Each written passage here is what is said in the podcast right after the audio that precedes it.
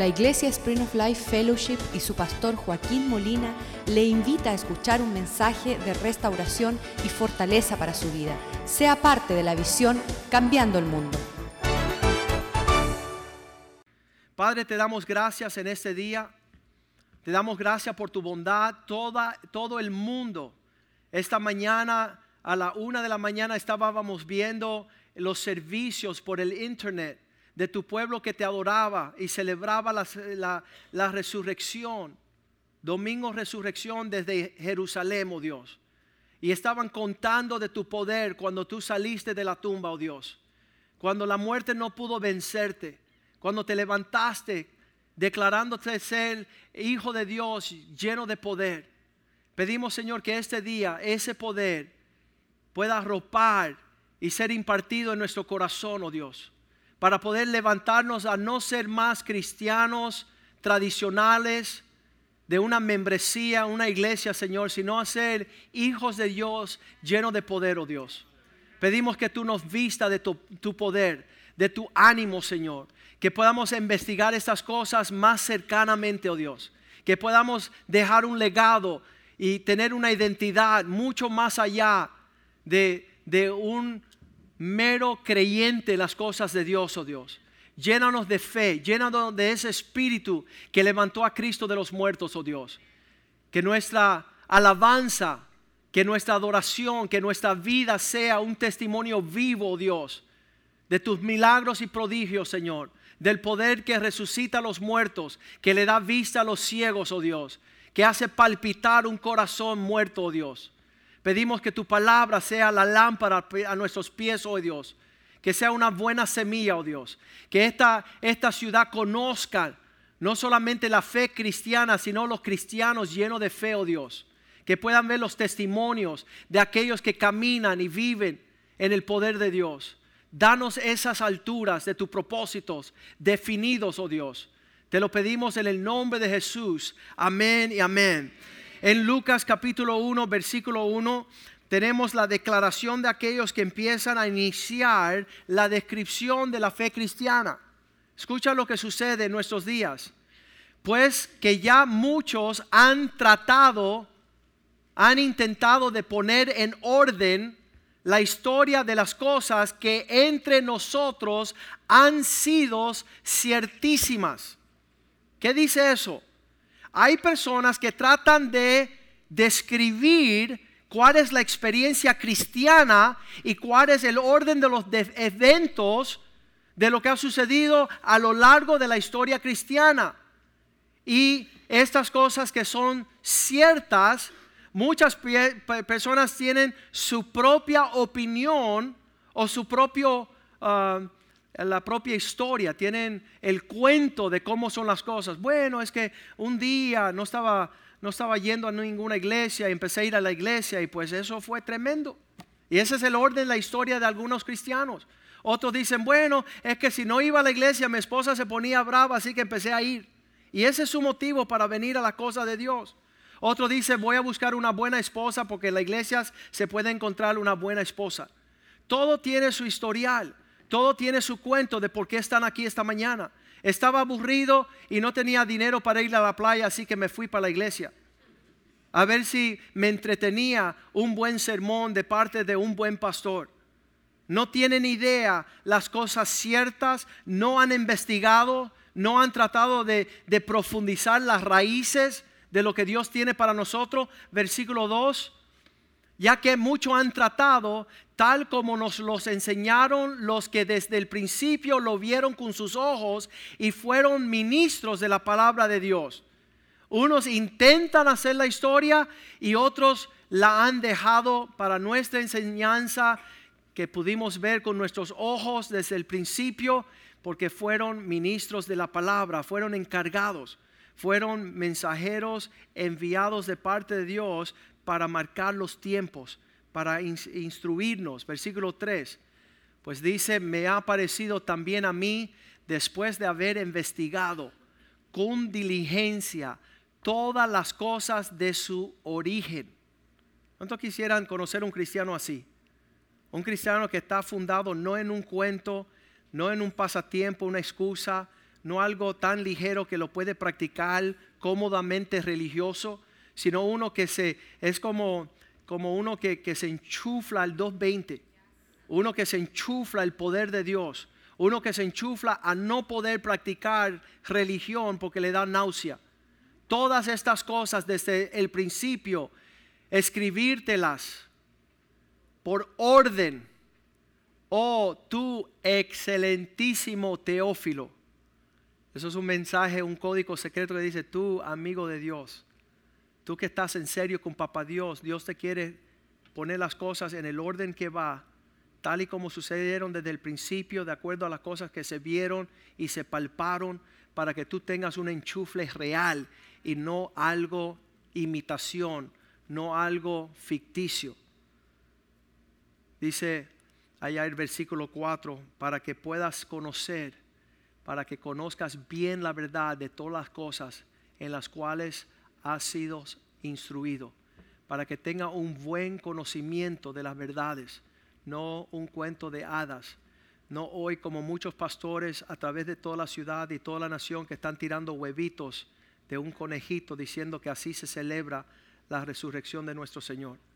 Están convirtiendo en burla aquello que Dios había deseado celebrar con autenticidad. Primera de Juan 1.1 dice aquellas cosas que conocimos desde el principio, esas cosas que eran desde el principio, lo que hemos oído, lo que hemos visto con nuestros ojos, lo que hemos contemplado, hemos meditado, viendo estas cosas, palpado con nuestras manos, tocando el verbo de vida. ¿Quién es Jesús en su realidad en tu vida? Yo le voy a decir que hay evidencia de que no somos cristianos. Vamos a la iglesia cristiana, tenemos una, una Biblia cristiana, andando decimos que somos cristianos. Podemos tener un círculo de amistades cristianas, pero no hay la realidad de esa vida operando en nosotros. Cuando la vida de Jesús, el poder del Espíritu Santo, el poder de la resurrección está activa en uno, uno deja de vivir en la pobreza de la muerte y la maldición. Porque la resurrección es el poder de una vida nueva. Es el levantamiento a pensamientos poderosos que derriban todo argumento. Todavía hay cristianos aquí dentro de nuestra iglesia que llevan 10 años aquí y siguen argumentando. Son incapaces de decir amén. Están atados. No tienen la vida, no se gozan con escuchar la, la verdad de Dios. No se gozan en escuchar el llamado a las alturas de la excelencia. Dice que estas cosas que vimos y palpamos, concerniente el verbo de vida, versículo 2, esta vida fue manifestada. Hay personas que no han visto la realidad del cristianismo, la verdad de, de un reino. No han visto lo que es la iglesia. Un tío tengo que dice, la iglesia es un lugar donde las viejas se unen para chismear. Otro amigo mío dice, la iglesia es un lugar donde el pastor pone como franquicias de negocio para hacer dinero. Otro amigo dice, no, la iglesia es para aquellos que están en necesidad de una ayuda psicológica.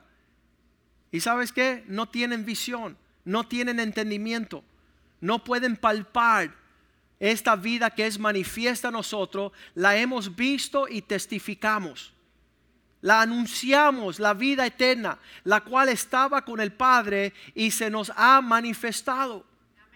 Eso es lo que celebramos hoy. En cada lugar donde había muerte hay vida, donde hay enfermedad hay sanidad, donde hay tristeza hay gozo, donde hay pobreza hay abundancia. Todavía no conocemos el celebrar eso.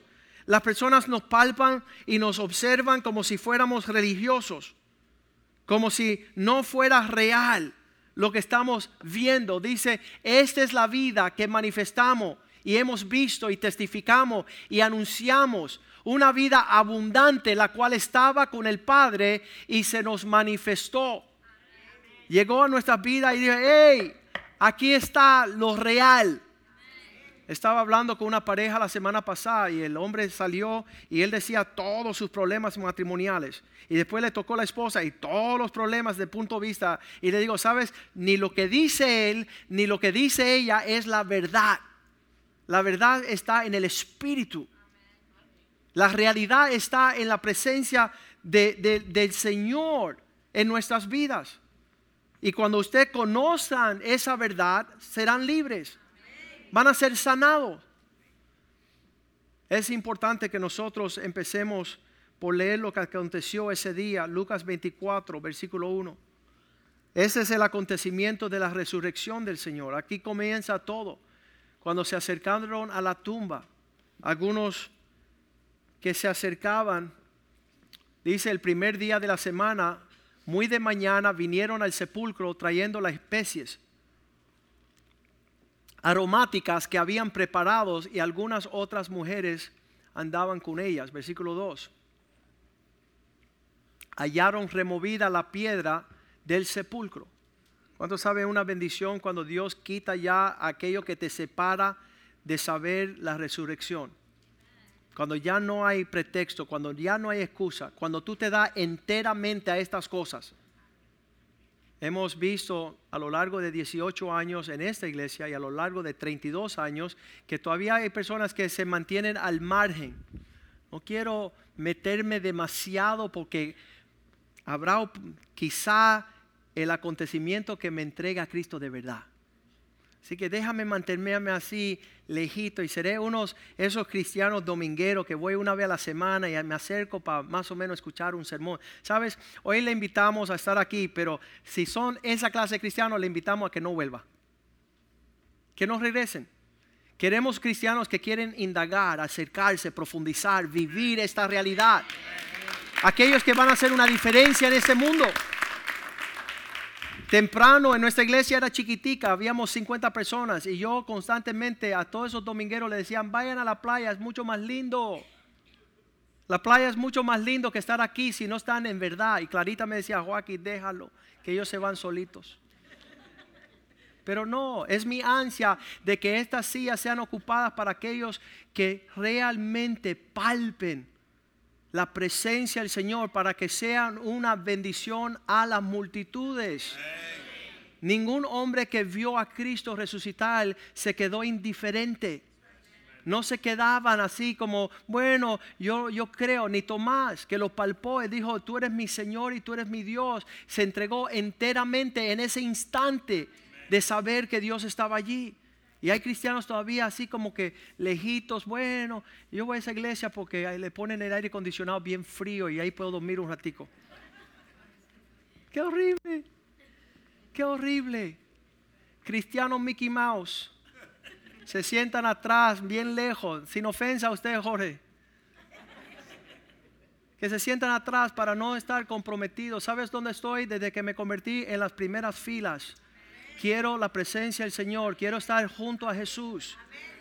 Mientras más cerca, mejor. Quiero ver a Dios cara a cara. Dice como a cara eh, sin estar cubierta. Se- Ser impactado por la realidad de Dios en mi vida. No ser un religioso. No necesitamos un religioso más en este mundo. Eso apesta. Esta, esta semana estaba leyendo uno de los eh, amigos míos cristianos, dice que el, el rostro contemplado en alegría es prueba de vivir como cristiano verdadero. Algunos tienen caras que parecen que, que- que durmieron con la suegra anoche. Qué horrible. Qué horrible. Con disculpa con aquellos que así durmieron con ella. Dios mío. Dios quiere levantarte con poder. Dios que quiere que tú salgas de esa agonía apática, indiferencia, habiendo conocido un Cristo resucitado. Y ellos hallaron removido la piedra del sepulcro. Pídele a Dios que quita la piedra que te estorbe. Aquello que te es tu, tu, tu ¿cómo le dicen? Tu, tu piedra de tropiezo, que Dios te la quite para que puedas correr tras Dios sin ninguna excepción, sin excusas. Gózate la realidad de Cristo. Y dice que cuando ellos quitaron la piedra, versículo 3 dice, entraron y no hallaron el cuerpo del Señor Jesús. Tengo una explicación científica por qué no hallaron el cuerpo del Señor Jesús allí. ¿Sabes por qué? Porque no estaba. Por eso no lo hallaron. No estaba el cuerpo de Cristo. Se levantó entre los muertos, venció a la muerte, se llevó las llaves de la vida y de la muerte de Satanás. Fue una victoria completa y rotunda y solamente el comienzo, porque dice que juntamente con Él levantará a todos aquellos que creen en Él. Solamente fue el principio. Solamente el principio. Y dice que cuando no hallaron el cuerpo del Señor, ¿cuál es la reacción? Versículo 4, estaban perplejos. Aconteció que estaban ellas perplejas por esto. He aquí se pararon junto a ellas dos varones con vestiduras resplandecientes. ¿Sabes lo que me maravilla a mí? Que las personas, los seres humanos, están muy dados a toda la, esfera de lo sobrenatural, ¿verdad? Star Wars, la guerra de las galácticas, y Star Trek, y los fantasmas, y, y anda abrumándose, y con las cosas reales, sobrenatural, indiferente, ni la conocen. No conocen la esfera espiritual de estos dos grandes seres que están vestidos con vestiduras resplandecientes, versículo 5, con un mensaje.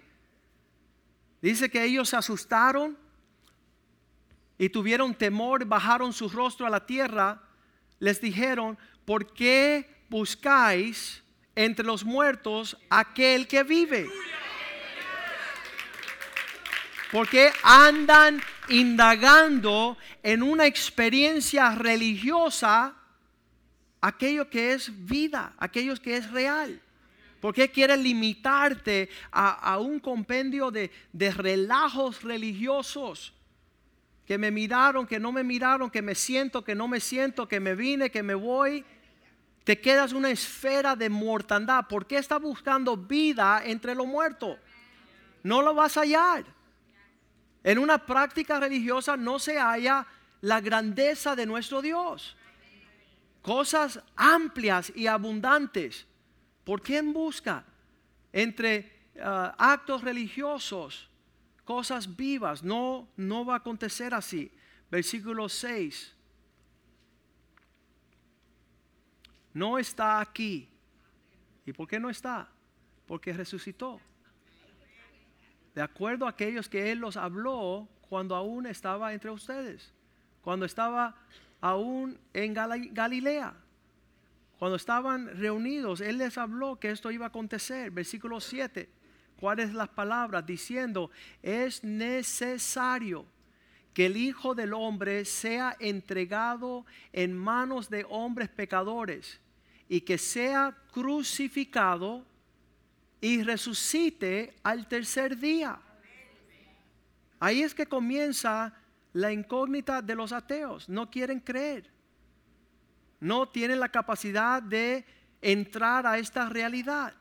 Cristo le dijo a María y a Marta, si creyeres, veráis la gloria de Dios. El que cree estas cosas se le va a abrir amplio el propósito de Dios para su vida. Y ahí está en esta en esta en este acontecimiento de la resurrección, primera de Juan 5:11 dice, este ya basta el testimonio de Dios, que Dios nos ha dado vida eterna. Está extendida y ofrecida como un regalo. Este es la vida. Esta vida está en Jesús. Está en su Hijo. ¿Eh? ¿Y por qué no encuentro yo el misterio de la vida? Porque no vienes a Jesús. ¿Por qué no estoy disfrutando lo que Dios creó para nosotros disfrutar? Porque no tiene el poder de la resurrección porque no has recibido, versículo 12, el que tiene el Hijo tiene la vida, el que no tiene el Hijo no tiene la vida. Personas más aburridas, más deprimidas, más desconectadas y tostadas en este mundo son aquellos que no tienen la realidad de Cristo. Algunos han gustado un poquito y han dejado para otro. Pero la realidad es que Dios tiene la plenitud de esta vida para aquellos que vienen a recibirla. Es una abundancia de vida a niveles agresivos. Viene, escuche bien, todo lugar donde hay mortandad y cosas desesperante de quién tú eres como persona, Él quiere resucitar. Todo lo enfermo, todo lo oculto, todo lo oscuro, todo lo dañado, el poder de la resurrección viene a levantar para la gloria de nuestro Padre Dios en el cielo. Que tú seas ah, capaz, como dijo Pablo en Filipenses 3:10, quiero conocer a Jesucristo, sus sufrimientos. Quiero conocer su resurrección. Quiero poder palpar. Dice, a fin de conocer, tener intimidad con el poder de su resurrección. Me puedo conectar, puedo abrazar, puedo estar en, afines con el poder de su resurrección. No un acontecimiento histórico, sino una presencia viva actual. Para participar de los padecimientos en cada área de mi vida, llegando a ser semejante a Él en su muerte. ¿Qué significa? Si llevo todas las cosas en mi vida a la derrota plena, ya rendirme, Dios es capaz de levantar esto con el poder de aquel que saca los muertos a vida. Toda área de tu vida que está en un derrumbe. Romanos 4:25, ahí está las, las dos caras de la moneda. Algunos se quedan solamente con un lado. El primero dice, el cual fue entregado por nuestras transgresiones, entregado a la cruz por toda la penalidad de nuestros pecados, de nuestras rebeliones, de cosas torcidas, malvadas. Yo le digo a las personas cuando testifico que, sabes, esos trenes tienen carros, ¿verdad? Y tú te paras ahí en la carretera y tú ves el tren pasar y los carritos vienen atrás.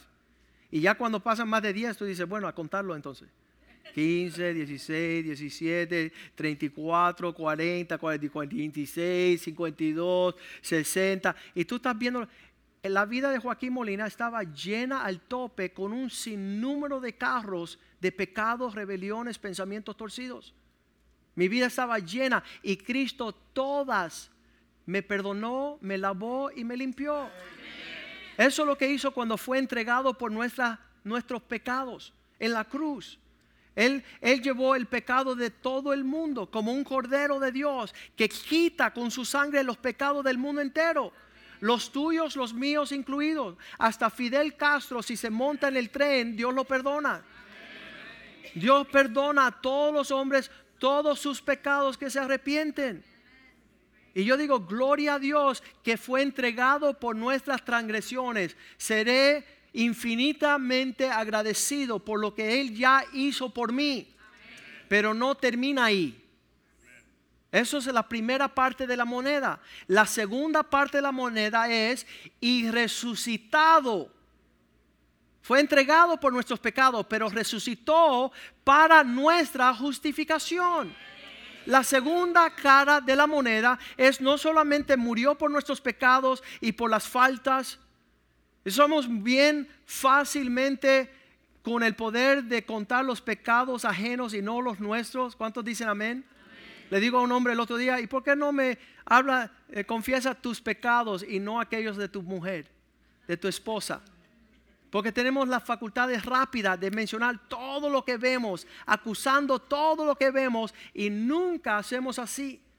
Nunca declaramos y confesamos nuestros propios pecados. Fue entregado por nuestras transgresiones y pecados, pero fue resucitado por nuestra justificación. ¿Qué significa eso? Que ahora Dios tiene un plan en el poder de su resurrección de llevarnos a las alturas que nunca soñaste, que nunca pudiste imaginar en tus finanzas. Dios te va a hacer mayordomo para que seas generoso y no mezquino. No, ¿cómo le dicen eso? Tacaño. Dios no quiere en la resurrección que exista un tacaño. Y, mira, no pueden ni disfrutar el culto, están esperando el platito que pase. Aquí no pasa plato, así que no te preocupes. Gózate, porque el poder de la resurrección está aquí. Gózate. Gózate de la bondad de aquel que nos llamó de las tinieblas a su luz. resucitado, ¿para qué? Para nuestra justificación. Eso no es, ay, qué lindo subió. No. Esa resurrección significa que hay poder para levantarte a ti en alto. Para que tú superes todas las áreas torcidas y corrompidas. Un simiente glorioso es el que surge a partir de la resurrección. Pablo dice allí en 1 Corintios 15, él dice, si esta resurrección no es real, nosotros hemos de ser los más miserables de todos los hombres en la tierra. Hemos de ser llamados y considerados pésimos. Porque si no hay resurrección, significa que yo tengo que seguir cargando con todas mis polémicas. 1 Corintios 15, 19. Si solo en esta vida tenemos esperanza en Cristo, somos los más dignos de conmiseración de todos los hombres, los más horrible, despreciado entre todos los hombres, si solamente en esta vida Cristo tenemos esperanza. Dice que la resurrección es la base de nuestra alabanza y celebración. Versículo 17, si Cristo nos levantó, nuestra fe no sirve. Si Cristo no resucitó, vuestra fe es vana, no sirve, es inútil. Aún estás en vuestros pecados. Si Él nos subió de la muerte y vivió, entonces la realidad de sus declaraciones no son real. Queremos hacer aquí una pausa para poder establecer un contraste. En la cruz vino el Señor a lidiar con la muerte. Él vino, a pagar el precio de nuestra mortandad.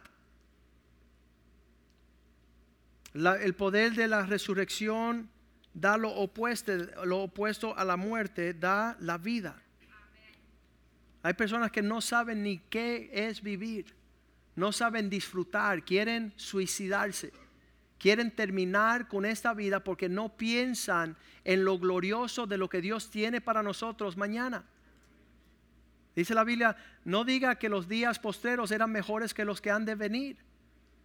Eso es una maldición. Usted tiene que decir que cada día es un día Dios ha hecho para gozarnos y alegrarnos en Él.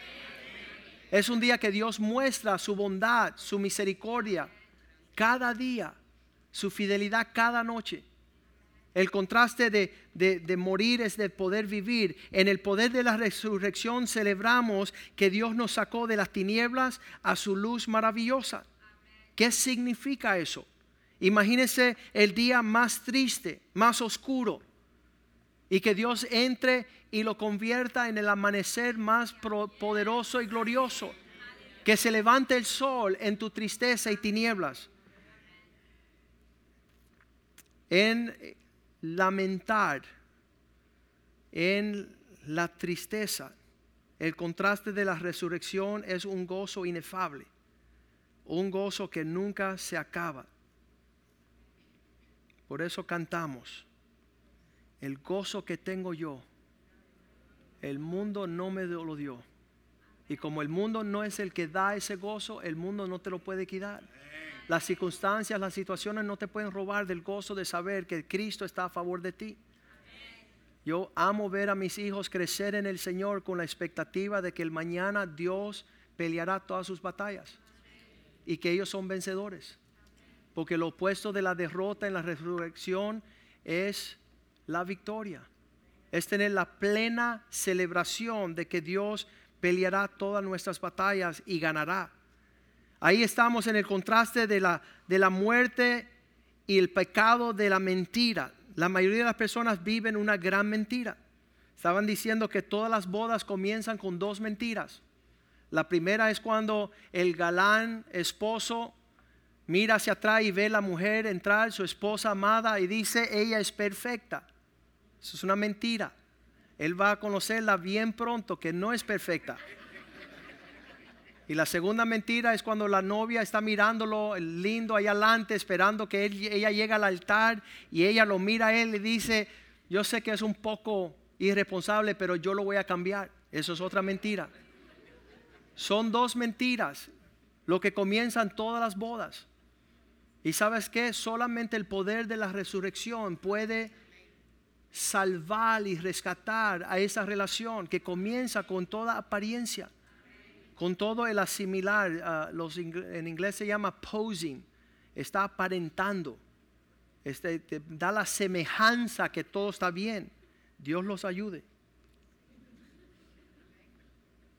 Dios quiere cambiar las mentiras en tu vida a realidad, a verdades. Dios quiere cambiar la religiosidad. El hombre ha perfeccionado la religiosidad. Por eso pueden llegar a la iglesia el domingo y sentirse bien y todo el resto de la semana están caminando sin Dios. No oran, no leen la Biblia, no tienen comunión, no llegan a la Santa Cena. De hecho, la Santa Cena es el comienzo de cada mes, donde partimos el pan y compartimos el vino. Y ahí estamos celebrando la mesa que el Señor Jesús mandó que se celebrase hasta que Él regrese. Si pasan 10 años y usted nunca llega a la mesa del Señor, cuando el Señor regrese y quiera participar con los suyos, ¿tú vas a estar ahí? No te engañes. No vivas esa mentira. El día de celebrar la resurrección es que hoy sea el último día que tú dejes de parentar que eres cristiano, que crees en el Señor, que amas a Cristo, cuando no celebras lo que Él celebra. Dios quiere quitarte la religiosidad y darte realidad. Dios quiere quitarte condenación y darte redención. Que no estés señalando un dedo hacia tu persona, sino tú digas, mi redentor vive. Él pagó el precio. Él fue suficiente para lidiar con mis iniquidades, mis rebeliones. El poder de la resurrección te quita tu rebeldía y te deja ser sumisa. Dios nos libre de las insumisas. Tienen otro, nombre así latino que se llama bruja. Las que no pueden sujetarse, ni, ni, ni queriendo pueden. Porque no tienen el poder de la resurrección. Ayer estaba un hermano y llegó donde mí y dijo, pastor, quiero darle gracias a usted, su esposa, su familia, su ministerio, porque mi esposa me ha comenzado a comenzar a respetar me ha dado mi lugar como hombre. ¿Sabe la que no puede hacer eso? Una bruja.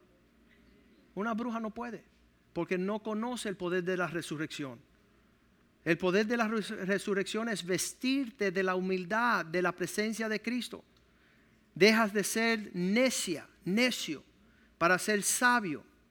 Deja de ser mezquino para ser extravagantemente generoso. Deja de ser egoísta. El poder te deja amar libremente, sin condiciones. El poder de la resurrección te quita la hipocresía, la doble cara, la sonrisa por adelante y la puñalada por atrás. Te deja ser transparente, poder compartir tu corazón y llegar a una sanidad.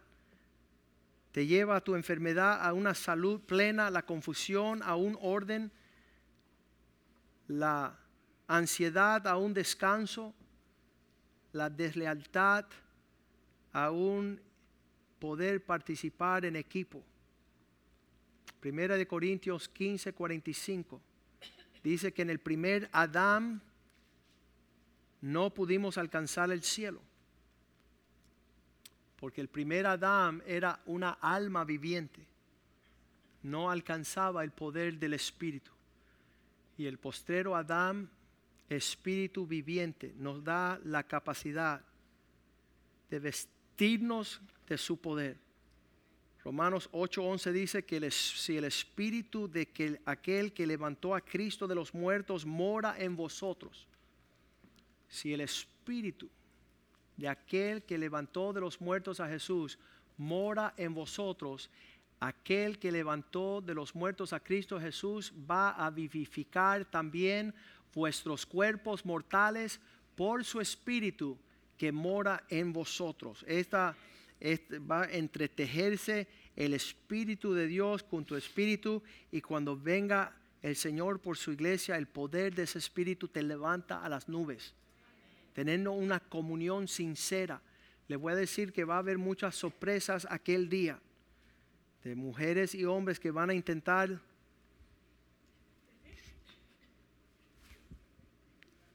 y no se vistan, porque no van, porque la carne no hereda el reino de Dios. Versículo 12 dice que, así que hermanos, no somos deudores a la carne, para que vivamos conforme a la carne. No trates de afincarte en lo que no es del Espíritu. Eso no tiene el poder de resurrección. Eso no tiene la imagen de Cristo. No somos deudores de la carne para vivir conforme a ella. Versículo 13. Porque si vives conforme a la carne, moriráis. No hay vida en eso, mas si por el Espíritu hacéis morir las obras de la carne, viviráis. Si haces morir las obras de la carne, si deja de vivir alimentando la carne, vamos a levantarnos. Yo me gozo esta mañana. Me gozo porque Dios está hablándole en verdad con su pueblo. Tenemos que saber que el día más triste en la vida de Jesús es ver el cadáver de un cristiano no resucitado, no viviendo a la esfera de lo que Él vino a hacer con el poder de su Espíritu Santo. Juan capítulo 11, versículo 35, el versículo más corto en todo el Nuevo Testamento, toda la Biblia, dos palabras, y Jesús lloró. Juan 11, 35. ¿Por qué estaba llorando Jesús? Porque su amigo Lázaro estaba muerto. Jesús lloró. ¿Tú crees que cuando el Señor ve una iglesia que no está caminando en el poder de resurrección, no se entristece? Cuando ve un hombre que tiene salud y tiene capacidad de llegar al grupo de los hombres de su iglesia y no llega, no se digna de vestirse con poder y ser un ejemplo para su hijo, para, su, para los otros hombres. ¿No cree que Dios teniendo poder de, ah, de resucitar a un tacaño y un mezquino que tiene amplia plata en su banco, pero su mezquindad no le permite ser generoso porque no tiene el poder de la resurrección. Que Dios, Jesús no llora cuando ve a una esposa que es incapaz de permitir que su esposo sea un campeón entre campeones que Jesús llora porque no alcanzan la resurrección. Viendo a Lázaro corromperse ahí en la tumba, Jesús lloró. Pero el deseo del Señor es levantar estas condiciones. Un joven rebelde, unas finanzas decaídas, hombres ah, brillantes, intelectuales que pueden ser como un Pablo para defender la fe y librar muchos de la, ocultad, la oscuridad y las tinieblas de la del ateísmo. Y en vez de ellos llenarse del poder de la resurrección, se convierte en enemigos a la cruz de Cristo. Hombres que pueden ser el gozo de ciudades, se meten como Elías en una cueva a llorar. Y todas estas condiciones que Dios está viendo de, de aquellos que dicen que celebran el día de la resurrección y están caminando en mortandad, rebelión, desobediencia sin poder alcanzar la fidelidad por la cual Él murió para vestirnos. Poder participar a, tal nivel que todo el mundo conozca. Eso era la palabra que predicaban los discípulos. Hechos 3:26. Ellos caminaban señalando no solamente que Cristo había muerto por los pecados, el pago justo de nuestras rebeliones, a vosotros primeramente Dios habiendo levantado su Hijo lo envió para que os bendijese a fin de que cada uno se convierta de su maldad.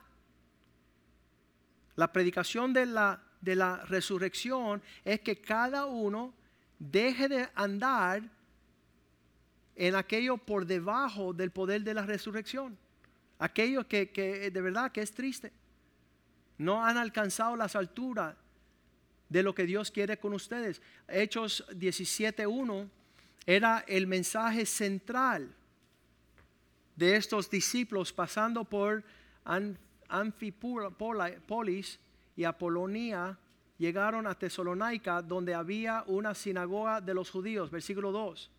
¿Qué hacían cuando llegaban a estos pueblos? Y Pablo, como acostumbraba, fue a ellos y por tres días de reposo discutió, tres semanas con ellos, versículo 3. ¿Qué él discutía con ellos? Declarando y poniendo por medio de las escrituras que era necesario que el Cristo padeciese la cruz y resucitase de los muertos. Y que Jesús, a quien yo os anuncio, decía, Él es el Cristo. Él es la conexión que Dios tiene. ¿Para qué? Hechos 4:33. Para tener el gran poder de los milagros. Y con gran poder los apóstoles, dando señales, daban testimonio de la resurrección de Cristo, del Señor Jesús. Y la abundante gracia era sobre todos ellos. ¿Sabes qué? A todo lugar donde vayamos, a toda casa, a toda amistad, a toda situación, a toda enfermedad, a toda crisis económica, a todo lugar que está torcido y tinieblas y incredulidad y falta de fe. Ustedes son la esperanza. Ustedes son los que cargan con el poder de la resurrección. Celebramos no solamente que Cristo resucitó, sino que nos dio gran poder para declarar sus obras con el testimonio de la resurrección. Donde quiera que usted reclame el poder de la resurrección, cualquiera imposibilidad, allí tú verás la mano de Dios levantando lo imposible a lo posible. Vamos a ponernos de pies. Y esta mañana traigamos delante del Señor todas estas áreas, empezando en nuestras vidas y después en la vida de nuestros familiares, sus hijos. Sus hijos han de ser la manifestación del poder de Dios en la tierra. Aquellos que han heredado la fe de la resurrección. Aquellos que han de testificar lo que Dios ha hecho.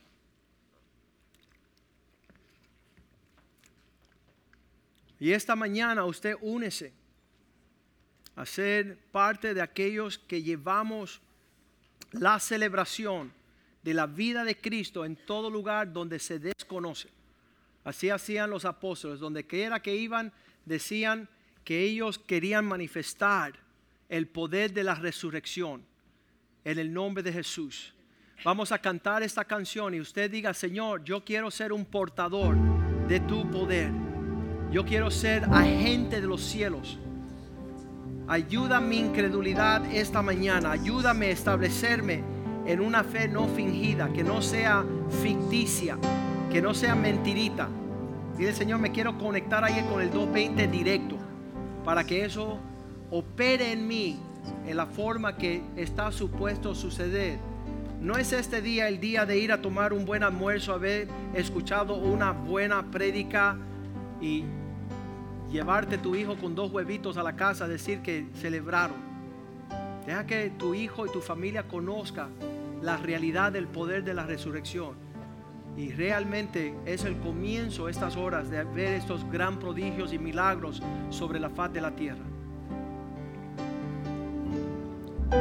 Por un segundo podemos imaginarnos cuál sería el efecto del poder que perfecciona y opera a través de nosotros.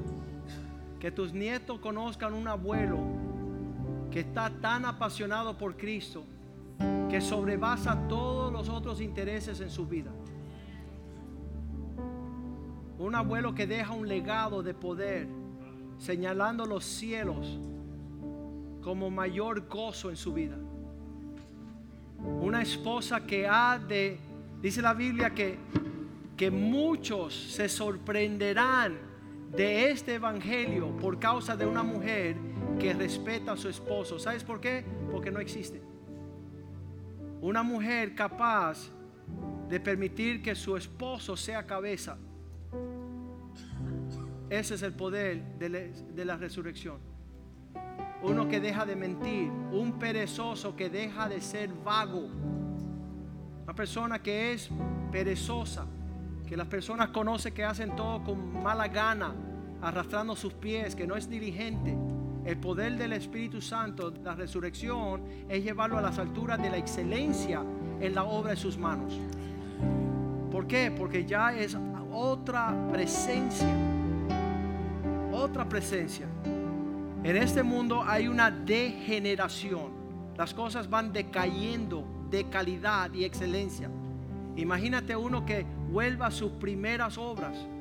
Uno que está tan enamorado de Cristo que la prédica no es una enseñanza nueva, sino una oportunidad de honrar a Cristo con mayor excelencia.